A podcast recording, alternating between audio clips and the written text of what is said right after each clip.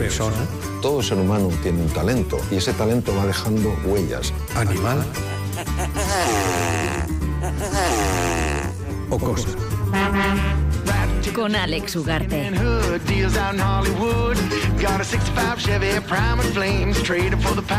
Este pasado martes se celebraba el Día Mundial de la Radio y esta casa, Radio Vitoria, cumple en 2024 90 añazos de andadura en las ondas.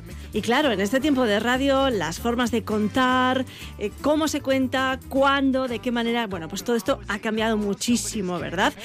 Tal vez los oyentes más jóvenes ni recuerden y, y por supuesto no reconocerán sonidos como este. Radio Vitoria E EAJ62.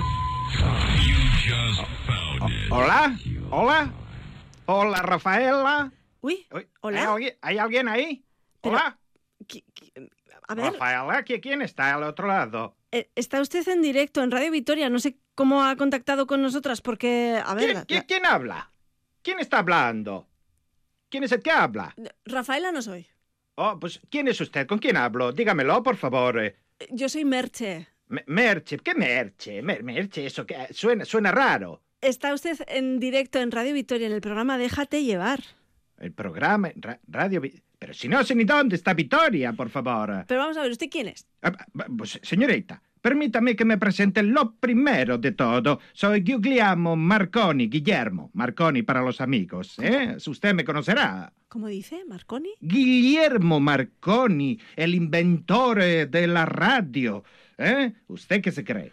Pero no entiendo nada. ¿Pero esto cómo es posible? Vamos a ver. Va- vamos a ver, señorina. Como profesional del medio, usted sabe que, que la radio es, es pura magia, es mágica y tiene la capacidad de, de- de enviar señales de audio a través de, de ondas aquí y ahora. ¿Eh? O, o en ocasiones también como esta, atravesar el espacio-tiempo, que esto es una cosa muy, como muy novedosa. Ya, bueno, me suena un poquito a milonga. Pero, bueno, cuéntenos, ¿qué quiere decirnos exactamente? En- en- mire, señorina, en realidad yo pasaba por aquí, pensaba que era el programa de, de Rafaela, eh, pero estaba moviendo, estaba yo allí moviendo la, la ruletita para ver las noticias, escuchar cosas de interesantes que hay en la radio, y esa radio de válvulas que yo eh, tengo ahora aquí mismo en mi casa, pues me he encontrado con su espacio de gastronomía, porque a mí todo lo que acaba Nini, me, me encanta el fettuccini, el fusilini, el, el spaghettini, el raviolino, eh, y pues me he quedado. ¿Le gusta entonces a usted la radio? Hombre, a mí la radio es que me, me- me apasiona, me, me hace muchísima compañía, ¿sabe? Es una, una cosa, pues, como muy, muy interesante. Este programa. Hola, Ho- hola. Se, se- me- se- se escu- se escucha algo por ahí? Hola. Hola.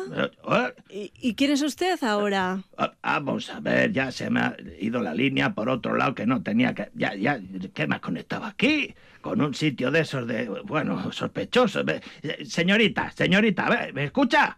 Sí, a Sí, ver. Sí, yo le oigo perfectamente, pero ¿usted Sí, quién es sí. ahora? A ver, es que yo estaba aquí escuchando la radio y he oído a ese, al, al farsante ese del, del Marconi y es que me hierve la sangre, se me saturan hasta los megahercios.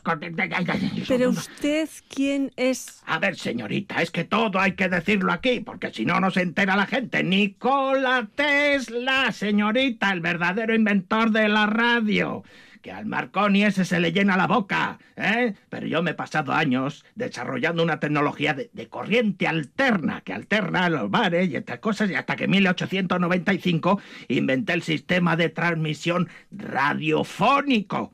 Este sistema, que es el que permite emitir mensajes de voz sin hilos ni nada, es el que ha llegado hasta 2024 y sin despeinarse, ¿eh? Oiga. Bueno, va- vamos a ver, vamos a ver.